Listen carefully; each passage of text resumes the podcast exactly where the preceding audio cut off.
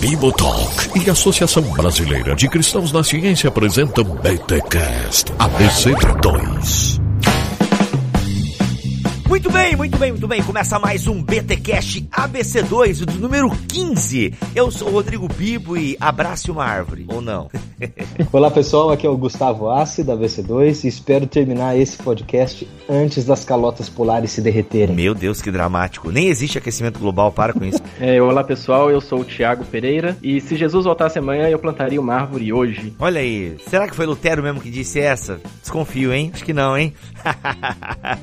Gente, olha olha só, mais um BTcast ABC2, este serviço que o Bibotalk e a Associação Brasileira de Cristãos na Ciência prestam à igreja brasileira. Eu tenho falado isso, você precisa apresentar o BTcast ABC2 para os jovens da sua igreja. Tô falando, tô falando, gente.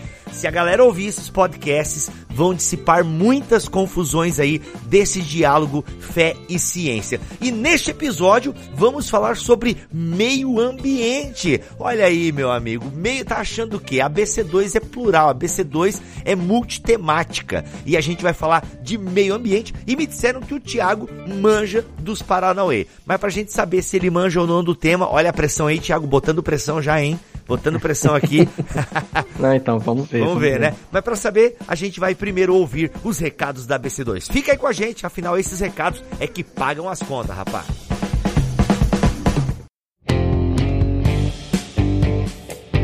Nos recados laboratoriais, a BC2 tem muita coisa importante para avisar para vocês, então preste atenção você que acompanha aí a BC2. Galera, a primeira coisa, a BC2 está providenciando uma série de conteúdos interessantes para vocês nesse tempo de quarentena, ok? Então siga a ABC2 nas redes sociais. Tem muita coisa legal que eles vão estar desenvolvendo nesse tempo aí de ficar em casa, de pensar algumas coisas, de orar, buscar Deus, mas também ter conhecimento científico saudável, ok? Então fiquem ligados nas mídias da ABC2 porque tem muito conteúdo bom vindo por aí. Olha só, alguns eventos foram suspensos da ABC2, ok? Os eventos até final de abril, seminários, jornadas, fóruns e reuniões dos grupos.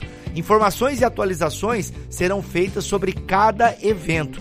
Então você que já estava programado aí para algum evento da BC2 na sua cidade, fique ligado no site da BC2 e também nas redes sociais para saber como é que anda o evento aí na sua cidade. Mas de bate pronto já podemos dizer o seguinte que até final de abril eles estão suspensos, ok? Quem já estava inscrito em alguns dos eventos suspensos receberá um e-mail com mais informações. Galera, outra informação também. Sabe aquela conferência massa, aquela conferência é, que a ABC2 faz de dois em dois anos? Então, a CN3, a Conferência Nacional, que iria acontecer dia 30, né, de 30 de outubro a 1 de novembro em Curitiba, ela foi cancelada, tá?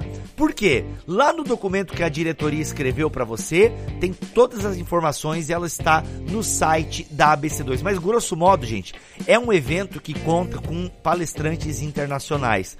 E os palestrantes internacionais, obviamente, estão reclusos agora, também não sabem como é que vai se espalhar a questão da, da pandemia, como é que o Brasil vai lidar com isso. Então, isso tudo prejudica a questão do evento e eles têm que se organizar com muita antecedência. Ainda mais que eles estão lidando com palestrantes internacionais. Então, por hora, eles resolveram cancelar a CN3 deste ano e vão transferir ela para 2021. Beleza? 2021 vai ter a CN3 e a gente aguarda ansiosamente pela nova data. Apenas o seminário de Uberlândia acontecerá online nos dias 24, 25 e 26 de março, ok? Inscreva-se e participe. Então esse seminário aí, como ele vai ser online, imagino que mais pessoas, né, fora de Uberlândia, possam participar. Basta você entrar no novo site da BC2 e se informar lá e tem todo certinho para você ficar antenado. E olha só, tem um novo curso da BC2, inscrições já estão abertas para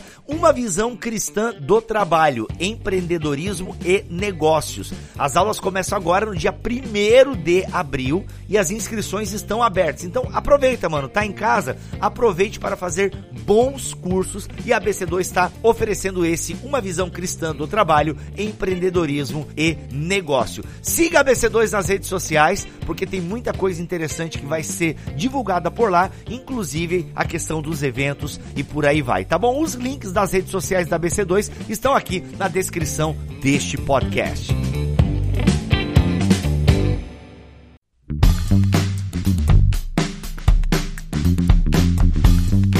Galera, hoje a gente vai falar de mudança climática, né? O famoso climate change, aí, aquecimento global. O Bibo gosta, né, Bibo, quando tem umas pautas em inglês. Não, eu, né? não, é que eu assim, invejo, bem... mano, vocês. Todo mundo fala bem, bem inglês, fera, eu né? invejo, né? porque eu não sei falar inglês, eu só sei frase pronta de seriado que eu assisto. Então, quando o pessoal tem um inglês assim, eu fico. Mas enfim, eu comecei a estudar, parei, mas o assunto não é eu. Vamos falar de mudança climática. O pano de fundo para a mudança climática está na relação do cristão com o meio ambiente. Boa. Né? E dentro desse escopo maior, que é como é que a gente se relaciona com o meio ambiente, como é que a gente enxerga o mundo onde nós vivemos e lidamos com ele, tem uma partezinha especial que é o que é que nós estamos fazendo para transformá-lo, né? Ou qual o efeito da nossa transformação no mundo que nós vamos colher aí nas gerações futuras. E o Tiago, eu acho que estudou um pouquinho disso, ele tem umas palestras muito boas na ABC2. E eu, o Tiago, conta pra gente um pouquinho aí, onde é que está o problema com mudança climática enquanto ciência, né, enquanto corpo de estudo? Muita gente acredita, muita gente não acredita, né, deposita confiança ou não. De onde que surge esse problema, cara? É, então, tem uma longa história, né? Uhum. A gente, na verdade, quando a gente fala do meio ambiente, a fé cristã, a gente tem que pensar num panorama muito maior, né? Um panorama que envolve toda a questão em relação à biodiversidade, a desmatamento, a questão dos oceanos, a questão do impacto humano nisso tudo, e o clima é mais uma dessas variáveis, né? Uma, mais uma dessas realidades que tem sido afetada por nós. Ou seja, a gente tem sempre que pensar de forma holística primeiro, né? A gente tem que pensar na questão da, do planeta como um sistema, ter essa visão ecossistêmica, né? Como a gente já aprendeu lá na escola muitas vezes, de como que a atmosfera se relaciona com o planeta, os oceanos, a terra, o gelo, é, nas calotas polares polares e toda essa biosfera, né, que representa, inclusive, como nós estamos nos portando de frente a, a, ao planeta como um todo, né? Uhum. E o aquecimento climático veio nessa onda, né? A gente tem, curiosamente, ao longo dos, talvez do século XX, esse foi o assunto que veio à tona e que hoje está na crista da onda e todo dia a gente tem uma notícia diferente, a gente tem uma algo na mídia chamando atenção para esse fato e mesmo assim a gente ainda tem dificuldade de algumas pessoas, de alguns setores da sociedade de aceitarem ou de compreenderem o que realmente está acontecendo, né? Por isso que é bom a gente vai conversar um pouco sobre isso, entender que realmente existe um problema a ser lidado, então a gente não pode fechar os olhos para ele. Ô Tiagão, mas olha só, eu confesso que eu sou leigo no assunto, apesar da minha esposa ser professora de biologia, é, de ciências, na verdade, né? Ela dá aula de ciências pro ensino fundamental 1. E cara, assim, eu já ouvi pessoas que não acreditam nessa ideia do aquecimento global, citando algumas coisas do tipo assim: ah, sempre teve mudança climática no mundo, na Idade Idade Média existe o registro de super temperaturas e não sei o que, são as coisas normais do planeta, e esses ambientalistas e não sei o que, essa turma que é contra o progresso, é contra o capitalismo, ficam inventando essa história de aquecimento global e não sei o que, não sei o que lá. O que eu vou citar agora não é fonte confiável, tá? Mas eu já vi o Danilo Gentili militando esse tipo de coisa. E eu tô citando ele aqui não como uma fonte de ciência, mas como um influencer, né, que vem uhum. Trazer esse tipo de informação e tal. E a última vez que eu lembro foi um comentário dele tal, dizendo toda essa baboseira. E eu acho até que ele levou gente no programa dele, provavelmente algum especialista, afirmando que esse negócio de aquecimento global não existe e tal, que são fases normais do nosso planeta e tal. Enfim. E aí? Bem, é por aí, né? Tem muita gente que questiona e primeiro, primeiro pensamento que a gente tem que ter é que toda generalização é burra, né? Talvez pensar assim. Mas é difícil, a gente não pode generalizar as coisas. Todos vocês já ouviram falar do painel intergovernamental para mudanças climáticas, né? o famoso IPCC, que está em uhum. atividade aí desde 1988, então já tem mais de 30 anos que o IPCC está em atividade, tem é, servido como grande órgão responsável por é, juntar cientistas do mundo todo sobre esse assunto, né? Sobre as mudanças climáticas climáticas e trabalhar como órgão vinculado também à ONU e aos diversos países que têm pesquisado nisso. Enfim, o IPCC é um exemplo interessante porque ele é considerado muito conservador para muitos e ele é considerado muito alarmista para outros. Ou seja, ele é mal visto pelos dois extremos, significa que ele tá, tem um certo equilíbrio. Então isso já é, mostra alguma coisa, né? Mostra que a gente deve evitar extremos. Que extremos são esses? Os extremos são extremos extremamente alarmistas que colocam todos cenários catastróficos assim muito além das projeções e cenários uhum. muito conservadores que justamente fazem falam isso que você falou, Bibi, que dizem que isso é só apenas um ciclo natural, é algo que a Terra sempre passou. Mas aí a gente vai ver os estudos que dos últimos anos, das últimas décadas, o que, que eles têm realmente mostrado. É, por exemplo, uma das, um dos questionamentos é que ah, isso tudo é, é influência das oscilações solares, da radiação solar, radiação cósmica que tem acontecido no universo ou que tem acontecido no planeta, enfim. E aí a gente pega os gráficos para mostrar como tem sido as oscilações térmicas do Sol, né? No último século, por exemplo, a gente vê que há altos e baixos, sim, ou seja, tem épocas onde o Sol aquece mais, aquece menos a superfície terrestre, mas se a gente pega esse gráfico do Sol, ele sempre tem uma constante, ele sempre oscila em altos e baixos, numa média sempre constante ao longo do século XX, por exemplo. Se a gente pega o aquecimento uhum. da superfície terrestre no mesmo período, esse aquecimento da superfície terrestre não acompanha, ele está sempre aumentando, ou seja, o Sol não é o fator responsável por isso. Se a gente pega, por exemplo, outros gráficos que mostram fatores naturais e a influência desses fatores naturais na superfície da Terra, apenas fatores naturais, eles mantêm uma certa constância também ao longo do século XX. Eles mantêm altos e baixos, mas tem uma média. Se a gente acrescenta a essa média o fator humano, ou seja, emissões de, de poluentes e etc., esse gráfico muda. Ele passa a aumentar paulatinamente desde a década de 50, por exemplo, até os dias de hoje. Ele sempre está aumentando. Então a gente tem duas opções, né? A gente tem um gráfico que está constante, uma média constante, a gente tem um gráfico que está em aumento constante, ou aumento paulatino. Isso é o efeito estufa? Essa presença humana tem a ver com o efeito estufa, não? Também, mas não necessariamente. Mas se a gente olha o gráfico de aumento da temperatura do século 20 até os dias de hoje, em qual dessas médias que ele vai bater? Com a média dos fatores naturais, que é constante, ou com a média dos fatores naturais mais o fator humano? O aumento da temperatura bate com fatores naturais mais influência humana. É, gráficos mostram isso. E aí a gente tem uma coisa muito interessante, que a gente tem, na verdade, décadas e décadas, a gente tem mais de 100 anos de estudos científicos disso registrado, e a gente tem, olha, olha que número interessante, a gente tem 26, mais de 26 mil linhas diferentes de evidência de que o ser humano tem influência nisso. Ah, mas e as causas Caraca. naturais? Olha, pesquisadores já avaliaram que se você olha as flutuações naturais do planeta, se você olha as variações solares que eu acabei de comentar, se você olha a ação do vulcanismo, que realmente está relacionado com o aumento de temperatura, e a ação de raios cósmicos, se você soma todos esses fatores, eles não se equivalem ao fator da ação humana sobre a superfície terrestre. Existe um consenso entre cientistas do mundo todo, e quando a gente fala em consenso é uma palavra curiosa, né? Porque a gente fala, ah, mas a ciência não tem consenso, a ciência ela sempre está trabalhando na dúvida. Não, mas existem, existe uma linha de consenso, né? Existe um, um, uma linha de trabalho onde cientistas vão corroborando trabalhos que são realizados ao redor do globo, mesmo que os cientistas não se conheçam. E hoje, os cientistas uhum. climáticos, eles estão tão confiantes sobre o efeito dessas emissões dos gases estufa causadas por seres humanos no aumento da temperatura global, quanto os especialistas de saúde afirmam o fato de que fumar causa câncer. É esse uhum. o nível de, de certeza, entendeu? Ô, Tiago, é, quando tu fala de causa humana, o que seriam essas causas, essa emissão aí que você está falando? E onde entra o peido da vaca nesse assunto todo então, aí? tem, tem a ver também, mas... tem a ver, o pessoal riu aí, mas eu tô é, ligado é, a que ver, a vaca, o peido do gado aí tá ajudando o negócio. Ela contribui, né? É, olha aí. É, então, isso é muito interessante, porque, ué, mas o ser humano sempre esteve na superfície terrestre, os últimos, talvez 200 mil anos, que tem a espécie Homo sapiens habitando, como, como é isso, né? Se só nos últimos 200... O que, que aconteceu, então, que o homem deixou de ser um,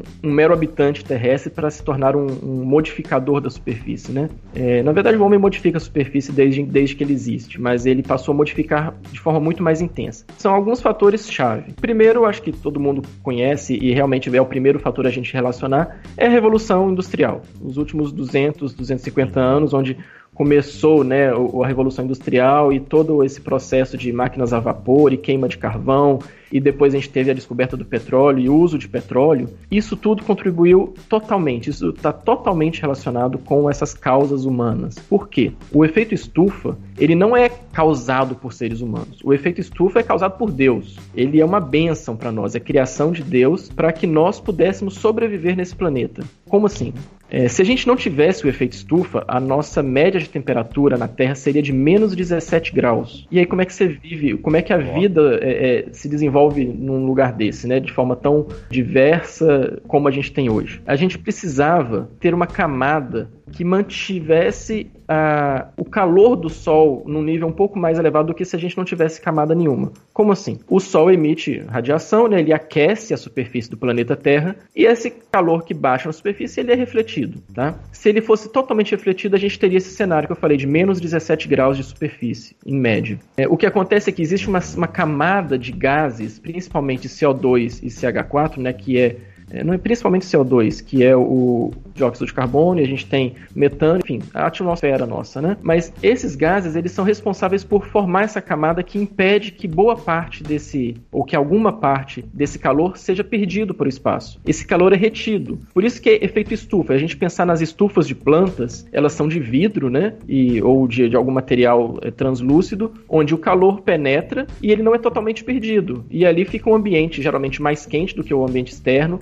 onde as plantas vão, vão crescer e vão ter um favorecimento ao seu crescimento. Então é isso, o nosso planeta ele tem uma benção, uma criação maravilhosa que é o efeito estufa, para que a gente tivesse essa temperatura que para uns é mais gostosa que outros, mas é uma temperatura que permite a, a existência da vida como nós temos hoje, né? O que acontece é que, agora voltando lá no meu gancho, depois que nós começamos a jogar é, gás carbônico na atmosfera a partir da queima de carvão e de petróleo, essa concentração começou a aumentar. Por quê? Essa queima libera justamente CO2 e às vezes CH4 também, que estava retido ou preso ou aprisionado na Terra. Estava, assim, por exemplo, o petróleo. O petróleo está lá embaixo. O petróleo não está fazendo nenhum efeito na, na, atmosfera. A partir do momento que a gente retira o petróleo das profundezas e joga ele, queima e vai para a atmosfera, é mais carbono que não tinha, entendeu? É, é um carbono que é jogado numa velocidade totalmente descontrolada. E os últimos 150 anos viram isso de forma é, muito latente, né? A gente percebe isso acontecendo todo o tempo e os gráficos realmente mostram que esse aumento de temperatura, e a gente teve um aumento em média de 1 grau, 1 grau e meio nos últimos 100 anos, é totalmente coerente e condizente com o aumento de emissão desses gases que nós estamos lançando na atmosfera. O, o Bibo, deixa eu fazer uma comparação aqui. O, os gases, a, a, atmosfera com gases de efeito estufa é o nosso grande cobertor de proteção, né? Que mantém a Terra a temperaturas habitáveis, que mantém a água líquida, que mantém o ar respirável, que mantenha os ciclos biológicos funcionando. Uh, se, a, se a gente não tivesse esse cobertor de efeito estufa, não haveria vida na Terra como a gente conhece hoje. O problema é que a atividade humana, e é isso que o Tiago está falando, há um consenso científico que consegue correlacionar o aumento da intensidade da atividade humana, principalmente atividade industrial, né, consumindo energia e emitindo gases de efeito estufa, com o aumento da temperatura ao longo dos últimos séculos, principalmente uh, no último século. Então, a gente está colocando camadas demais no cobertor. E aí a temperatura aqui, dentro do, debaixo do cobertor, vai se aquecendo, aquecendo, até chegar a um ponto onde os ciclos naturais, biológicos e também geológicos, aí começam a ser afetados pela mudança da temperatura. Uhum. E o peido da vaca? Ah, ele contribui, porque ele, ele é contribui. rico em metano, que é o tal do é, E a vaca, é, é, é, ela é uma causa natural, mas ela tem um, um, um fator humano também, porque é uma criação, a pecuária é uma, é uma atividade humana, né? Uhum. Intensiva, então, né? Cara, tem é mais intensiva. gado do que gente aqui no, no Brasil, segundo eu vi na internet. E cada vez mais, cada vez mais, mais gente quer comer picanha, né? Então o consumo de carne, de leite vai sempre aumentando. Hoje você trata de rebanhos bovinos e de outros rebanhos animais mais também, uma escala industrial, né? Você não cria mais três, quatro vaquinhas para subsistência de uma família no quintal de casa. Você vai pegar aí grandes fazendas de milhares e milhares de cabeças de gado. As vacas produzem metano, que é gás de efeito estufa, numa escala industrial. Assim como, por exemplo, no nosso Brasil, que tem um grande ciclo do etanol, né? Você produz gases para fermentar etanol, você produz gases quando você retira uh, gás natural das nossas jazidas minerais Então, os grandes ciclos industriais, principalmente relacionados à energia, são grandes emissores de gases de efeito estufa. E aí, para voltar naquela questão que muitas pessoas né, falam, ah, não, mas lá no passado a gente já teve temperaturas mais altas, ou nós tivemos é, épocas com muito mais carbono e CO2 e metano na atmosfera. Tivemos? Tivemos. Mas o que, que os estudos têm nos mostrado hoje com é, certo grau de confiança? Todo estudo que é retrógrado, né, que, que mostra algo histórico lá para trás, carece de realmente alguma sustentação ou algumas medidas são indiretas, causa de alguns isótopos, enfim existem formas de medir, mas essas formas são confiáveis até certo ponto. Existem modelos, né, modelagens climáticas que mostram como que poderia ser o clima uma Terra há 400 milhões de anos atrás, por exemplo. São estudos coerentes, são estudos bem referendados, que foram revisados por pares e estão publicados em boas revistas científicas. Até que se conteste-os, eles são válidos. Uhum. Tá? Essa é a ideia da ciência. E as contestações que às vezes surgem não são válidas justamente porque às vezes não são revisadas por pares, ou apresentam dados falsos, ou apresentam interpretações incorretas. Precisa ser falado. Uhum. Mas quando a gente olha a história da Terra, por exemplo, nos últimos 200 anos, a gente tem, os últimos talvez, vamos colocar aí, 300, 400 anos, a gente teve uma média de concentração de CO2 na atmosfera, ou seja, contribuindo para esse efeito estufa, em torno de 250 ppm, que são partes por milhão de CO2. Então guarda esse número, 250. No passado, lá há, sei lá, 60 milhões de anos, época dos dinossauros, por exemplo, já aconteceu algumas eras, isso foi possível ser modelado, né, para perceber essa condição de concentrações muito acima disso. Concentrações na casa de 400, 500 até 700 ppm de CO2 na atmosfera, ou seja, muito mais. A temperatura média não era simplesmente um grau acima como a gente está hoje, era uma temperatura em média de 6 graus, 7 graus maior do que é hoje. Ou seja, isso já existiu, isso já ocorreu na história do planeta, causado por uma série de fatores, né, que a gente não precisa tratar aqui agora, mas isso sim, a história natural da Terra nos mostra que essas oscilações já aconteceram, a gente já teve diversos momentos onde a temperatura era muito mais alta e a concentração de CO2 na atmosfera era muito mais alta. Mas o que acontece quando a gente pega um recorte dos últimos 10 mil anos, por exemplo, como a ciência é, encontra lá no estudo da última era glacial? A gente tinha uma, te uma temperatura muito mais baixa do que a média que a gente teve nos últimos 200 anos, por exemplo. Essa temperatura baixa ela foi aumentando, ou seja, a era glacial, a última era glacial, né? É justamente aquela era do gelo lá do filme, mamutes e tal. Ela era lá. Cid. A gente tinha uma temperatura. O Cid, então. A gente tinha uma temperatura, uma média abaixo do que a gente viveu nos últimos 200 anos. Ela foi subindo, ou seja, a era glacial foi passando, a temperatura média foi subindo. Isso estou falando em torno de. nunca oscila mais do que 4, 5 graus, tá? Em média global. Essa temperatura foi subindo até a gente chegar nos dias de hoje, nos últimos talvez 5 mil anos. E aí, de repente, olha que curioso, os últimos 5 mil anos, a temperatura começou a baixar de novo. As médias encontradas são de baixa, sempre abaixando, abaixando, abaixando, que coincide com o que, é aconteceu nos últimos 100 anos. Justamente, petróleo, revolução industrial e tudo isso está acontecendo. A temperatura que estava baixando, ela começa a subir vertiginosamente. Dispara. E a concentração para. E a concentração de CO2 que estava em média 250, ela pula, ela vai crescendo num nível vertiginoso e hoje, hoje, em 2020, ela está em 415 partes por milhão de CO2. Ou seja, do século 20 ela passou de 250 em média no início para 415 hoje. É um aumento muito vertiginoso, muito rápido, que não que apenas fatores naturais não são capazes de dar conta disso. E isso causa é, realmente um problema muito sério para todo o globo, porque em outros casos, né, a gente tem um período longo que essa temperatura vai aumentando, vai diminuindo, a gente tem um período onde a vida se adapta, tem condições, né, tem tempo para que as adaptações que estejam em curso sejam implementadas. Hoje a gente não tem isso, porque está tudo muito rápido. Então, acho que talvez esse seja o ponto-chave. A taxa é, é, que é fundamental aqui. A taxa está muito rápida. A, a taxa de crescimento desses gráficos mostra isso. É isso aí. Para quem é nerd, a derivada tá muito, muito positiva. Nossa. Ah, mano. quem entender vai entender, né? É, quem não entendeu, faça como eu. Dá aquela risadinha. Dá ai, ai.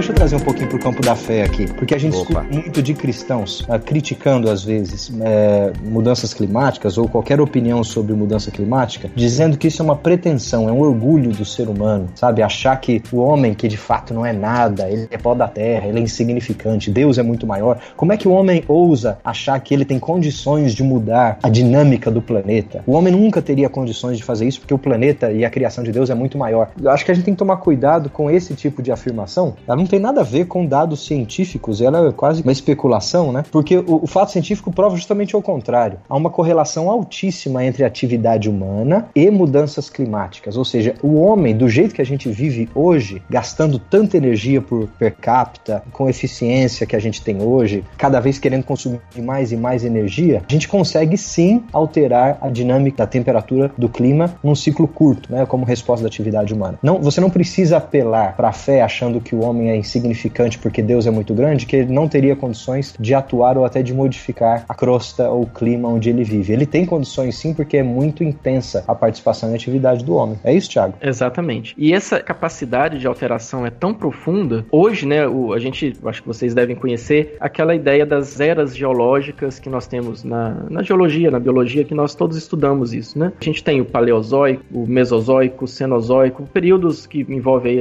a era uhum. dos peixes, a era dos trilobitas, era dos dinossauros, enfim. E a gente tem a era que nós vivemos, né, e nós aprendemos na escola, que nós vivemos no Holoceno. Acho que todos nós uhum. passamos por isso, já deve ter visto essa palavra em algum momento. O Holoceno. A gente, a gente não lembra. Pulei, pulei essa aula. Eu pulei essa é, aula. A gente não lembra, mas... É, mas a esposa do Bíblia vai saber, depois ela, ela cobra. Mas enfim, nos últimos anos, muitos geólogos e outros cientistas de outras áreas, eles perceberam que essa capacidade do ser humano de alterar a crosta terrestre é tão intensa que eles propuseram, e isso foi proposto no ano 2000, um, um geólogo propôs que nós não estamos mais no Holoceno, nós estamos vivendo no Antropoceno, que seria a era da humanidade. Oh. E no ano de 2015, essa proposta foi submetida ao Conselho Internacional de Geologia, que é quem cuida dessa nomenclatura, né, dos nomes dessas eras, para que isso fosse, isso foi referendado e está sendo aceito cada vez mais pela grande maioria da, da comunidade científica como uma nova era geológica. Ou seja, se nós inauguramos uma nova era geológica no planeta, significa que nós somos, nós, enquanto espécie humana, uma força geológica até maior do que outras forças geológicas. O que, que são forças geológicas? São placas tectônicas, são vulcões, são fatores diversos e a gente está atuando hoje como outra força geológica que está modificando o planeta. Isso é muito intenso, é muito forte. Tá? Uhum. Então é isso que o Guto falou. Nós somos uma força que atua no planeta de forma muito forte e aí resta a gente pensar, né? Qual que é o impacto que nós estamos gerando. E aí eu acho que a gente já pode ir para o próximo ponto, né? E a gente, né? E a fé cristã? O que, que tem a ver com isso? Tiago, antes de tu começar a falar de uma resposta cristã em relação a essas mudanças climáticas e tal, eu acho que seria muito legal a gente falar um pouquinho dos efeitos, né? Porque alguma coisa a gente até imagina, mas como tu tá estudando esse assunto já há muito tempo, a gente fala de derretimento de geleira, eu só sei falar isso. Ah, tá tudo muito quente, por exemplo, Joinville é um calor dos infernos, né? E ah, tem, tá derretendo geleira, né? Ah, e quando tem enchente também o pessoal culpa as mudanças climáticas. Mas enfim, acho que seria legal nesses, pelo menos aí nos próximos minutos, tu pontuar para nós aí quais são os efeitos, o que que tá acontecendo? OK, a gente já entendeu que há uma ação humana e essa ação humana mexeu no cobertor aí, para pegar o exemplo do Guto aí, né? Mexeu no cobertor Isso. da Terra aí. Beleza, então a gente tá retendo mais, esqueci calor. o termo técnico, mais calor. OK. Então o que que tá acontecendo aí que a gente tem é, documentado cientificamente? É, então, a gente tem uma série de anomalias climáticas que são possíveis de serem rastreadas em todo o planeta. Então, às vezes a gente pensa, ah, mas tá mais quente, tá mais frio. Essas análises, né, pessoais que às vezes a gente tem no nosso local, elas às vezes são realmente condizentes com que todo esse macro, né? Mas muitas vezes é só a nossa percepção. Minha mãe mesmo, todo ano ela fala que tá mais quente, mas todo ano tá quente igual. Sabe esse tipo de coisa? Esse não é Sei. é o, dado científico. Eu sou a tua mãe, no caso. É, pois é. É, é Joinville. Eu sou de Governador Valadares, gente. Minha mãe mora lá, é um negócio infernal. Gente, quem é de Valadares aí vai me entender. Cara, Gramado tem isso. Gramado, Curitiba, você começa com frio, termina o dia com calor. E depois vem frio de novo à noite. Isso é culpa da. É difícil. É, então, mas é difícil a gente isolar esses fatores é, pontuais, assim, né? Por isso que quando a gente pensa em escala global, tem essa questão que eu falei. São as anomalias climáticas. Essas anomalias, elas refletem, por exemplo, altas na média de temperatura em pontos no oceano ou tempestades tropicais. Aí realmente, questão de enchentes, de chuvas descontroladas, locais que estão com degelo muito intenso. Tudo isso tem sido monitorado, tem sido percebido que cada vez mais tem se refletido e alterado. Por exemplo, e aí animais? Animais têm sofrido com isso? Muitos animais têm feito animais migratórios, né? Por exemplo, animais que migram para outras regiões em busca de alimento. E aí esses animais às vezes eles chegam em algum local onde sempre naquela época do ano o alimento estava disponível, não tá mais, porque aquela planta do local que ia produzir alimento, ela não deu fruto na época certa, porque já aconteceu algum problema lá que desandou o ciclo uhum. daquela planta, e aí aquele animal que foi migrar para ter alimento, não conseguiu alimento. Vê como é um ciclo em cadeia que, que vai sendo afetado, né? A gente tem, por exemplo, os oceanos estão sofrendo um absurdo. A gente percebe hoje, já se sabe que os oceanos eles são extremamente responsáveis pelo equilíbrio, né, do sistema terrestre. É, eles ocupam a grande área do planeta, e, ou seja, eles é, terão um papel muito importante, né, na manutenção da vida do planeta todo. E, por exemplo, o excesso de CO2 na, na atmosfera, ele interfere diretamente nos oceanos. Esse CO2 ele é incorporado aos oceanos e CO2 mais água dá ácido carbônico, ou seja, há uma acidificação dos oceanos. Olha que loucura isso. O CO2 da atmosfera vai interferir nos oceanos que se tornam cada vez mais ácidos. As águas ácidas, ou seja, água com um pouco mais acidez no oceano, ela pode desconfigurar toda uma série de ecossistemas, desequilibrar muitos ecossistemas aquáticos, marinhos principalmente, e tem, isso tem afetado diretamente a vida dos corais. Mas o que, uhum. que o uhum. coral tem a ver com isso? Hoje nós temos aproximadamente metade dos recifes de corais, principalmente corais de água rasa, destruídos por causa da acidificação das águas marinhas. Ah, mas o que, que tem a ver os corais? Vocês já viram lá no, no filme do Nemo, onde o Nemo mora, é um coral. O coral, uhum. os corais são grandes viveiros de vida marinha. Uhum. Muitas espécies de peixes e de outros animais marinhos dependem diretamente dos corais. Se você não tem coral, você não tem toda a vida que depende dele. Há uma previsão de que até 2050, isso é uma previsão, todos os corais estariam extintos. Caramba. O que está acontecendo nos oceanos é algo que a gente não faz ideia do nível, do risco disso, né? Caramba, nem adianta procurar o Nemo daí. É, pois é. E aí, mas o que, que, tem a ver? O que, que eu tenho a ver com os oceanos? Eu moro aqui num continente, mas a gente depende muito de alimentação, de espécies-chave que são propícias para alimentação para a grande maioria da humanidade. Então, os oceanos são uma peça-chave para isso e eles têm sofrido grandemente. Sem contar no lixo e todas as outras questões envolvendo, né? uhum. né? O coco bambu iria falir também. Uhum. Pois é, cara, olha só. Sacanagem.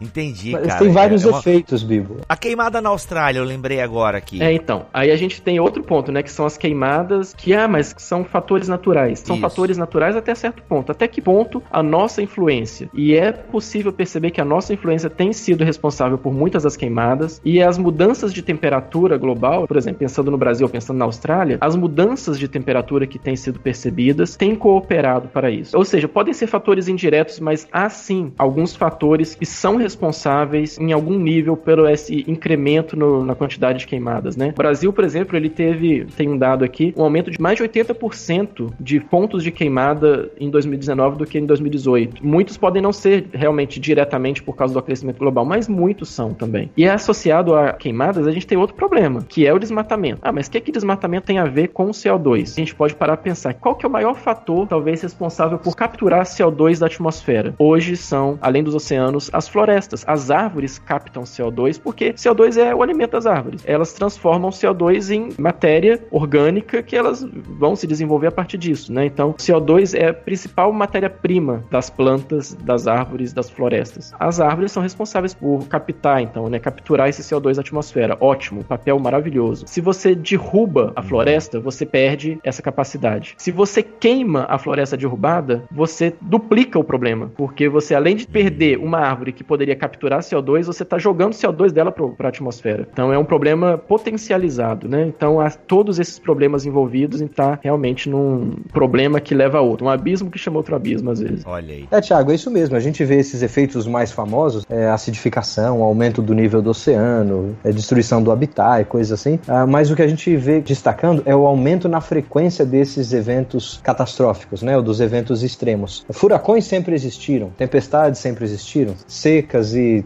enchentes também, mas o aumento da intensidade, da frequência desses eventos é notável, é só pegar os registros. Quando eu comentei sobre as anomalias, é justamente isso, né? As anomalias elas registram, ou seja, isso está sendo registrado como algo que está diferente do usual, né? uhum. né? É. Mas vem cá, tudo bem, a, a, gente vê isso, é constatação, tem consenso científico aí, tem dados que suportam. O que é que a humanidade está fazendo coletivamente? Como que ela se organiza e que tipo de resposta a humanidade oferece para a mudança climática, para a preservação do meio ambiente? É, ótima pergunta. Isso tem, isso é curioso pensar que isso tem acontecido há pouco tempo, relativamente pouco tempo. É, igual eu falei, né? O IPCC, que é aquele painel intergovernamental para as mudanças climáticas, foi criado em 1988. Uhum. É a primeira conferência da ONU responsável, né? Ou seja, em nível global, para debater esses temas. Eu acho que muitos vão se recordar disso, ou pelo menos já ouviram falar, que foi a famosa Rio 92 ou Eco Opa, 92. Eu lembro, lembro até da é. propaganda na televisão, era garotinho. É, eu lembro do, eu lembro da revista Veja que foi lançada na época que tinha uma um Eco 92, né? Um adesivo holograma, um em holograma isso, parece. Isso mesmo. É, eu achava o máximo aquilo. Foi a primeira revista Veja que eu me lembro na história é aquela.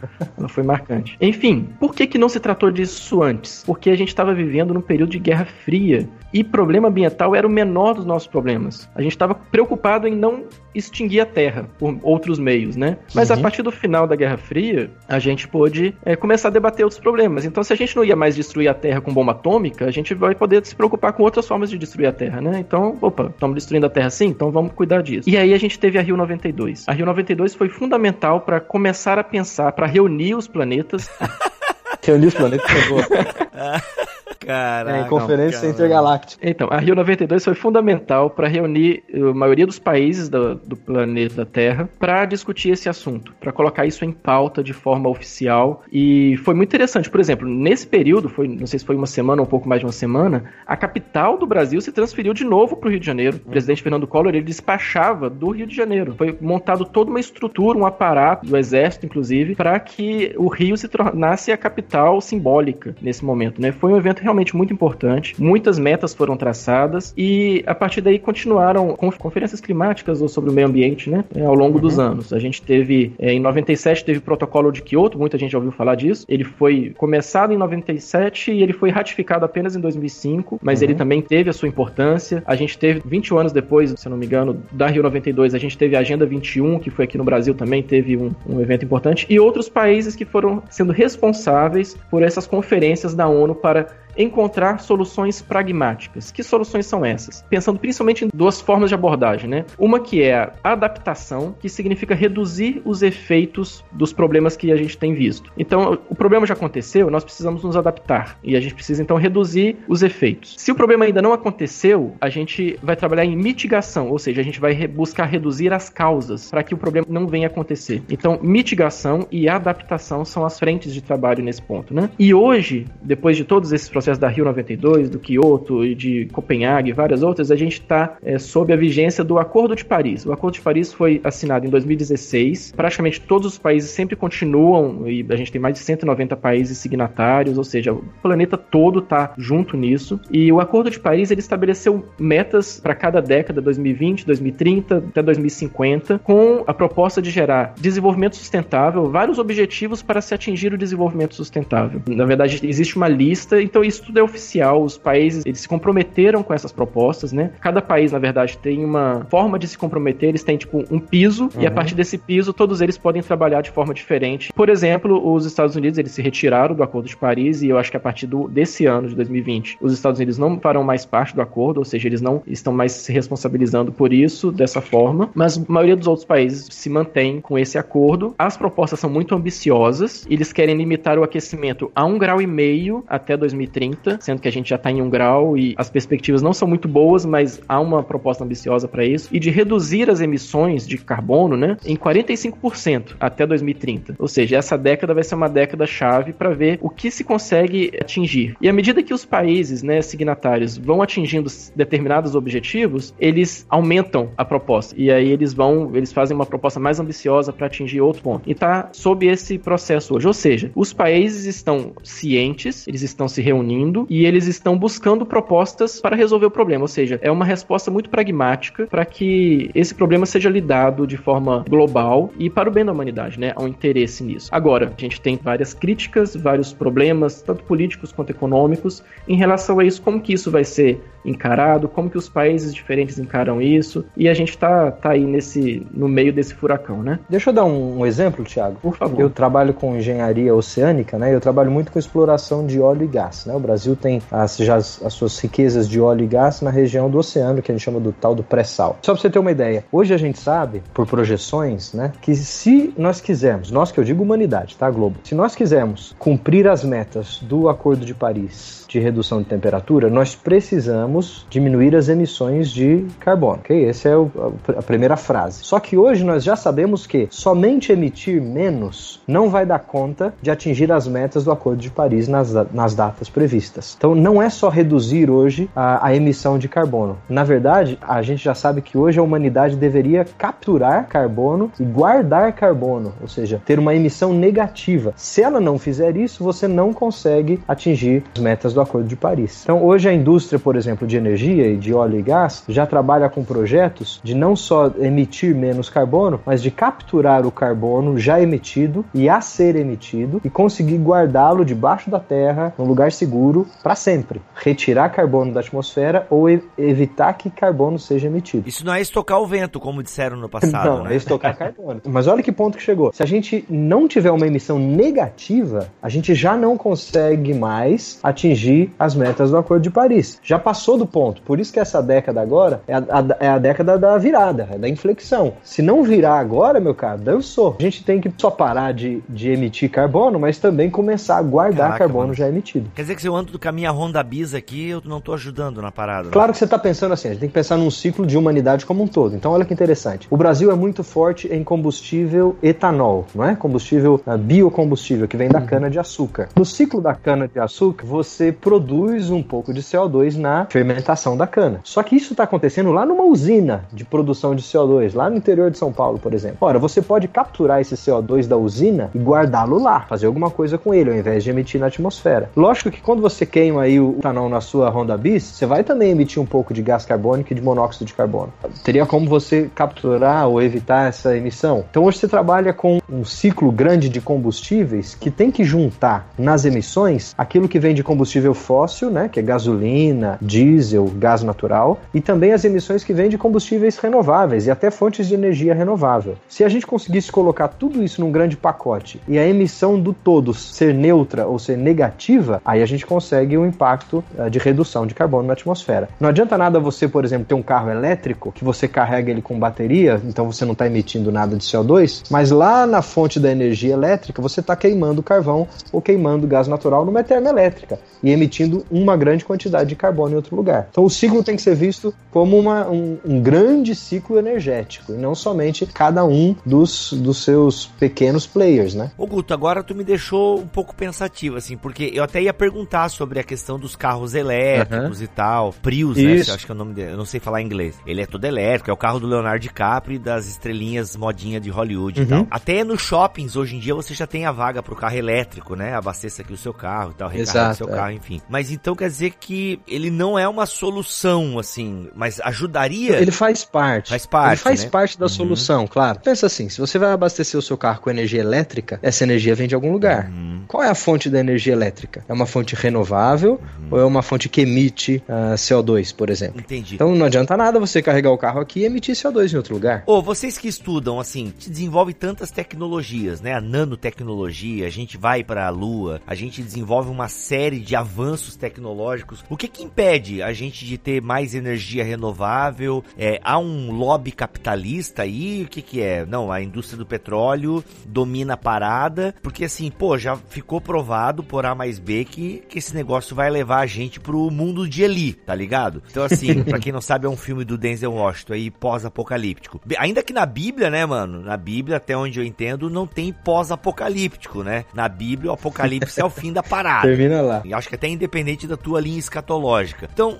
o que que impede essa parada, assim, de essa conscientização das indústrias automobilística, petróleo, etanol e coisa arada? Tem um lobby aí, ou isso é meio teoria da conspiração, ou nada a ver com o que eu tô falando? Ah, Bibo, é. tem, tem muitas opiniões uh, divergentes, mas não é uma, uma resposta só não. Claro que tem o interesse das corporações, que existem para gerar lucro, obviamente que tem, uh, mas também tem o lance do desenvolvimento de cada nação, né? Por exemplo, hoje o país, o Brasil, tem riquezas uh, que ele pode explorar de óleo e gás, e ele precisa se desenvolver em setores, e ele vai fazer uso dessa, dessas riquezas. Ele também tem condições de direcionar a geração de energia para uma forma mais limpa, e ele vai fazendo isso. É um balanço tanto de geopolítica, quanto de mercado, quanto de conscientização. Aí eu acho que entra muito conscientização moral, e o cristão tem muito o que atuar aí. Ao mesmo tempo que você ainda consome combustível fóssil, você tem que pensar em consumir menos e já prevê um futuro mais limpo ou mais renovável. Então, é, tem vários fatores e vários vetores. Eu enxergo como uma transição energética. Hoje a gente passa por uma transição energética onde nós queremos deixar de usar o combustível fóssil, usar cada vez menos e passar cada vez mais para energia renovável. Só que não dá para você fazer isso do dia para noite. Você tem que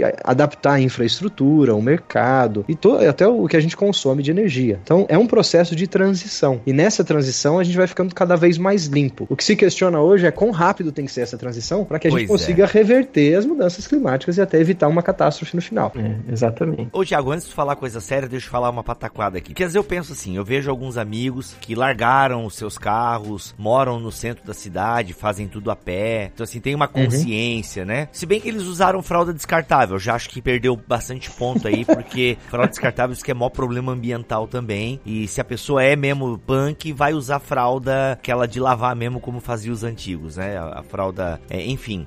Mas, cara, às vezes eu penso assim, até que ponto vale a pena? Tipo, eu sei que vale, mas eu quero eu fazer aqui o papel de que eu acho que muitos ouvintes pensam dessa maneira. Mano, tá, eu vou parar de usar carro eu, mas o que, que adianta? Eu paro de usar, mas no mesmo dia é vendido 100 carros, né, só na minha cidade. Tipo, vale a pena eu, né, o mandorinha só não faz verão, enfim. O que, que a gente poderia falar para as pessoas que pensam dessa maneira? Ah, por que, que eu vou deixar de usar fralda descartável? Por que, que eu vou deixar de fazer isso, aquilo, ou vou começar a usar transporte público e tal, ou Uber? E por que, que eu não posso usar o meu automóvel e tal, enfim. A parada é louca, né, mano? A sua pergunta é muito boa pra gente pegar o gancho pro último tópico, né, do nossa conversa. E aí, por que fazer isso, né? Por que fazer essas coisas? Por que cuidar dessas coisas se a gente sabe que outras pessoas não estão cuidando ou se outros governos não estão cuidando? Qual que deve ser então a nossa atitude? E eu, como cristão, como que eu devo olhar para esse problema todo? Ou principalmente, existe uma resposta cristã? Porque até agora a gente viu as respostas que os países estão dando, né, que as, as conferências climáticas globais estão dando. São respostas pragmáticas, mas existe uma resposta cristã para isso? Como é que eu devo olhar como cristão para esse problema? E mais ainda, de quem que é a culpa dessa situação ter chegado nesse jeito, né? Eu perguntei de quem é a culpa porque eu quero entrar num ponto muito interessante. Em 1967, um historiador chamado Lynn White Jr., ele publicou um artigo na revista Science, que é a principal revista científica do planeta, cujo título era As raízes históricas da nossa crise ecológica. Ou seja, isso em 1967, Uau. lá no auge da contra cultura, aquele momento efervescente na sociedade. E aí ele jogou, jogou essa aqui, durma com esse barulho. As matrizes de hum. todos os problemas ambientais e ecológicos estão fundamentadas na concepção antropológica judaico-cristã. A culpa é, é dos cristãos. A culpa é dos cristãos. Ele disse isso com todas as letras. A culpa é do Francis Bacon, cara. Ele que leu errado o Gênesis, não é nossa. E aí ele continua, ele fala que a religião, o cristianismo é a religião mais antropocêntrica que o mundo conheceu. O cristianismo, em contraste com o paganismo antigo e as religiões orientais orientais não só estabeleceu um dualismo entre homem e natureza, mas também insistiu que era vontade de Deus que o homem explorasse a natureza em benefício próprio. É, essa é a visão que Nossa, ele tinha. Mano. Ele jogou isso num artigo na revista Science e até hoje nós temos ecólogos passando isso para frente. A gente que é realmente contrário à religião, contrário ao cristianismo principalmente, que tem divulgado essa ideia de que a crise é que Deus falou para o homem dominar sobre a natureza e isso é a causa de todos os nossos problemas. E ele diz um negócio que, por mais que a gente talvez não concorde, né, realmente com o que ele disse antes, o que ele diz agora é muito bom. Ele diz: O que as pessoas fazem sobre a sua ecologia depende do que elas pensam sobre si mesmas em relação às coisas ao seu redor. A ecologia humana é profundamente condicionada pelas crenças sobre nossa natureza e nosso destino, isto é, pela religião. Fecha aspas. Ou seja, como a gente olha para isso é condicionado pela nossa crença uhum. sobre a natureza e sobre o nosso destino. Também é escatológico. E aí ele mostrou que realmente a questão Eita. não é só científica, política, com respostas pragmáticas, como a gente viu, econômica a questão ela é moral e é religiosa, ela é muito mais profunda. E aí, mundo cristão em polvorosa, né? Isso foi na final da década de 60. Precisamos responder esse cara. O que, é que a gente está mostrando sobre isso, né? Como cristãos no mundo. É, em 1970, olha só, rápido, logo depois, o grande Francis Schaeffer publica A Poluição e a Morte do Homem. É um livro fundamental, um livro excelente sobre esse tema, onde ele realmente vai à raiz do problema e mostra o que que o cristão tem feito, como o cristão tem agido e como o cristão deveria deveria agir. Então ele puxou essa onda e surgiu na década de 70, na década de 80 começaram a surgir outros livros sobre um tema que a gente trata hoje de forma muito comum, que é a mordomia da criação, né? O cristão como mordomo da criação. Isso vem da década de 80, uhum. o resgate dessa ideia. Uhum. Alguns livros que foram publicados. Esse assunto é muito novo e é por isso que a gente tem dificuldade de lidar às vezes com esse tema dentro das nossas igrejas, né? Porque às vezes a gente não está preparado realmente para avaliar essas questões e para pensar de forma bíblica. E é por isso que a gente precisa de uma teologia da criação para pensar esse tema. E quando a gente fala em teologia da criação, a gente vai pensar que justamente não é uma questão de mudança de comportamento, é uma questão de mudança de relacionamento com a criação. Quando eu vou estudar a criação de Deus e eu vou pensar nisso em pontos de vista tanto criacionais quanto escatológicos, eu vou entender que não é uma mera mudança de comportamento, é uma mudança que exige de mim uma mudança de relacionamento com a criação, porque eu vou entender a criação, ou, ou seja, aquilo que Deus fez e onde eu estou no mundo, de uma forma muito mais profunda e muito mais correta do ponto de vista cristão. Uau, isso é interessante, hein? Não é mudança de comportamento, mas mudança de relacionamento. Cara, isso dá uma perspectiva diferente. Muito bom.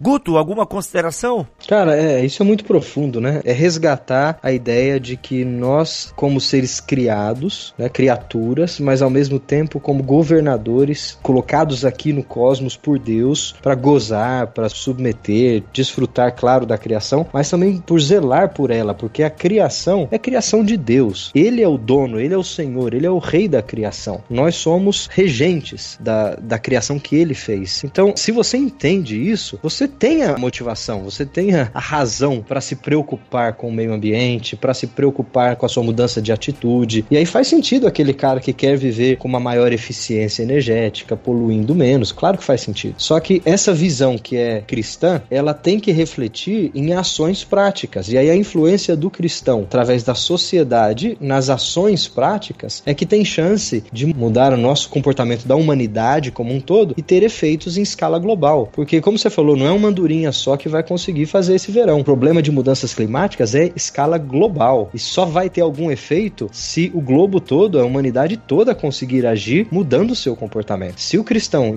entender isso e através da sua ação no reino conseguir influenciar positivamente uma mudança de comportamento da humanidade, olha que coisa gigantesca, né? Quase utópica. Aí você tem chance de ter um efeito positivo. Claro que tem outras motivações, e tem gente que vai trazer motivações não somente do campo cristão, mas nós cristãos temos uma motivação última, que é o reconhecimento de que Deus é o criador e dono de toda a criação, e nós precisamos reger e governar dentro do mandato cultural que ele nos deu. Pois é. Aí isso para para pensar que muitos países, né, ditos cristãos, têm uma política ambientalista bem comprometida, né? E aí a gente pergunta que tipo uhum. de cristianismo é esse? E aqui, gente, o dedo que eu tô apontando para governos assim, o próprio Estados Unidos, né? Acho que a política ambiental dos Estados Unidos não é das melhores também, Isso. mas tem dedo apontado para mim também. Sou um poluente também, eu sou um consumidor. Esse dedo tá apontado para todos nós aqui. Mas se a gente para para pensar nos governantes, em quem toma as atitudes, as iniciativas, né? Isso tinha que refletir também numa uhum, política ambiental, isso. porque a gente pensa em política ambiental, a gente pensa naquele cara louco do Greenpeace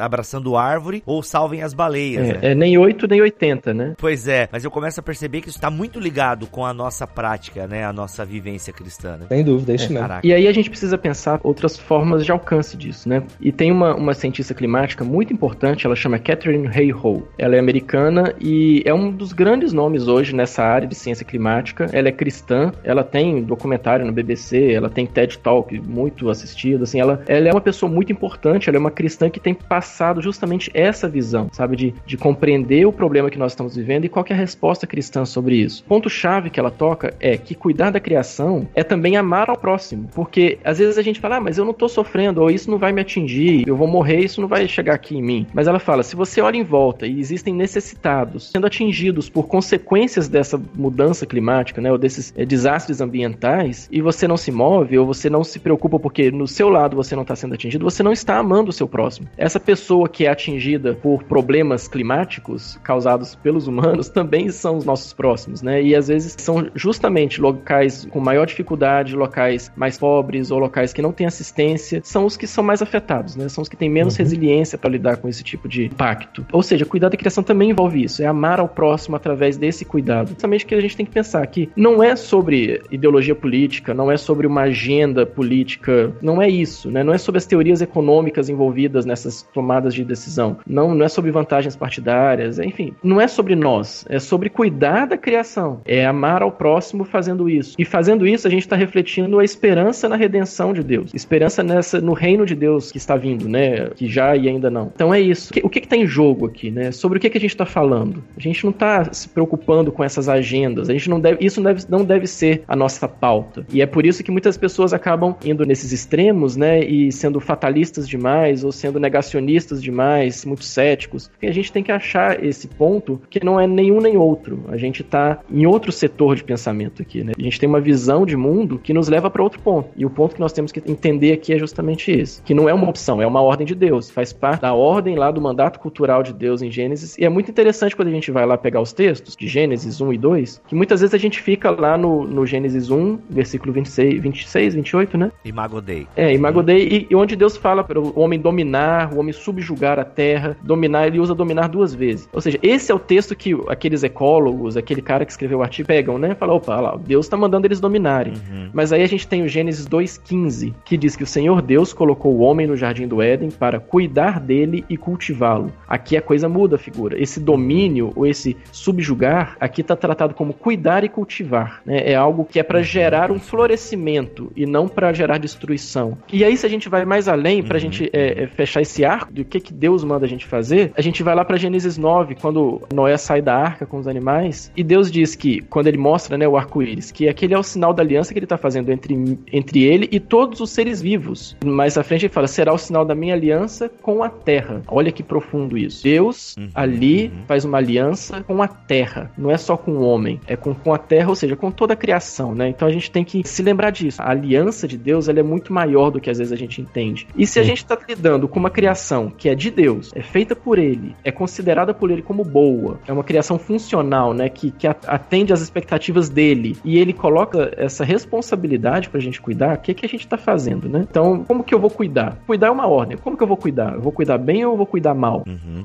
É, alguns podem dizer o seguinte, e eu já pensei dessa maneira, cara, por que que eu vou cuidar se vai ter novos céus e nova terra, né? Pode ser alguém, ah, cara, vai acabar mesmo. Você pode ter uma antropologia, uma escatologia pessimista nesse sentido, cara, vai tudo acabar, é promessa que vai ter novos céus, vai ter nova terra. Então, se isso aqui vai acabar, vai ser feito novo, o que que eu tenho a ver com isso? É um argumento que no fundo ele é fraco, por quê? Porque você também terá um novo corpo, você também será uma nova criatura plena, e nem por isso você uhum. não se cuida, né? Nem por isso você, é, então acho que esse argumento cai por terra nesse sentido, né? De alguma forma nós preservamos a nossa vida. Claro, né? A gente come muita porcaria, não eu, né? Eu como só coisa boa, uhum, sei, né? Então assim, a gente bebe umas coca e tal, mas grosso modo a gente preserva a nossa vida. Então se a gente preserva a nossa vida que é finita e que de alguma forma será feita nova, ué, a mesma coisa é com a Terra. Mas eu confesso, cara, eu confesso que esse assunto de cuidar do planeta sou uma coisa bem utópica, assim, é uma parada que às vezes a gente recicla lá em casa e tal, mas às vezes eu acho que eu teria, eu falando aqui como Rodrigo Bibo, assim, como alguém que está com a consciência extremamente pesada depois desse episódio, né? Sabe, ter esse cuidado. E uma frase que o Thiago falou que vai ficar para mim no episódio é essa: não é mudança de comportamento, é de relacionamento. Cara, isso foi a frase para mim aí. Mas, gente, acabou, não dá para falar mais. Eu vou ter que desligar aí vocês. Senão a Ana briga comigo. Então, rapidamente aí, Thiago, o que, que tem pra gente ler em português? Eu sei que em inglês tem um monte de coisa para indicar, mas nem todo mundo sabe ler inglês. É, em... Primeiro indica em português o que, que você tem pra gente ler aí, se nós quisermos aprofundar esse assunto. Em português a gente tem, eu acho que é o principal é o livro do Francis Schaeffer que eu comentei, que é Poluição e a Morte do Homem. Uhum. É um livro curto, deve ter 60 páginas, vai direto ao ponto, uhum. traz isso tudo que a gente comentou aqui no final sobre essa responsabilidade. Eu acho que a melhor é lançado pela editora Cultura Cristã e eu acho que tá em estoque, se eu não me engano, uhum. tem ainda. Olha aí. Guto, você tem alguma coisa aí? Cara, eu agradeço o Thiago pelas colocações muito pertinentes e eu vou levar a mensagem da seguinte forma: se o planeta é importante para Deus, ele tem que ser importante para o crente. Aí. Olha aí, boa, boa. E tem alguma literatura para indicar? Não é a tua área, né, Guto? É, eu trabalho mais nessa área de engenharia nesse assunto, posso indicar um monte de coisa de como mitigar. Trabalha mais poluindo, né? É, exatamente. Eu trabalho mais poluindo e evitando poluição. Quem quiser saber mais de como mitigar, Isso. né, de, de projetos aí de, de engenharia para mitigar a emissão de carbono, posso passar bastante coisa. Mas em relacionamento cristão com o planeta, eu tenho pouca literatura para recomendar. A Ultimato já lançou alguma coisa, não em livro, mas tem vários artigos da Ultimato. a gente tem a Rocha, né? É, a Rocha como hum. organização. É uma organização é, muito importante. É, tem muitos artigos lá que você pode encontrar. Como é que é, gente? A Rocha, que eu só lembro do filme do Sean Conner. É, não, não é a música. A Rocha é uma organização internacional de cuidado com a criação, né? Então eles têm atividades muito práticas, muito voltadas para a aplicação dessas questões. Então é uma organização ambiental mesmo, muito, muito importante. E ela, a gente tem a Rocha Brasil, que, que tem trabalhado em algumas questões dessas. Então vale a pena conhecer. Ah, que legal. Vale a pena, legal. tem muito material lá. É isso, gente. Vamos ficando por aqui em mais um BTcast ABC2. Tiago, obrigado pela sua presença aqui. Eu que agradeço, foi um prazer imenso estar aqui e estou à disposição. Precisando, a gente pode contribuir com alguma coisa. Com certeza. Guto, seja da casa, obrigado, mano. Sempre bom estar contigo. Um abraço, igualmente. É isso, fiquem todos na paz do Senhor Jesus e até o próximo BTcast, se Deus quiser e assim permitir.